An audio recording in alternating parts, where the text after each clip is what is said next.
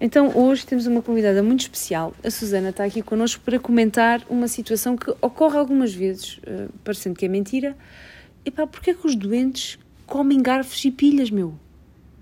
Porquê, Susana? Porquê que achas que eles comem essa merda? Olá pessoas, antes de mais, obrigada, é um privilégio estar neste podcast. Alberto traz a salada. Beijinhos para todos. Ora, esta é um- uma questão fulcral.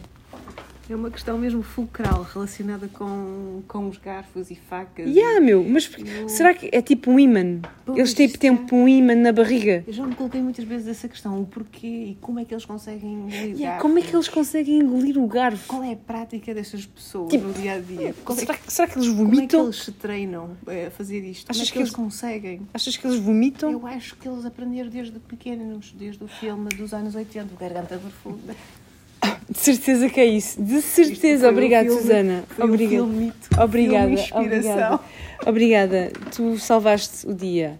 Oh, Alberto, traz a salada!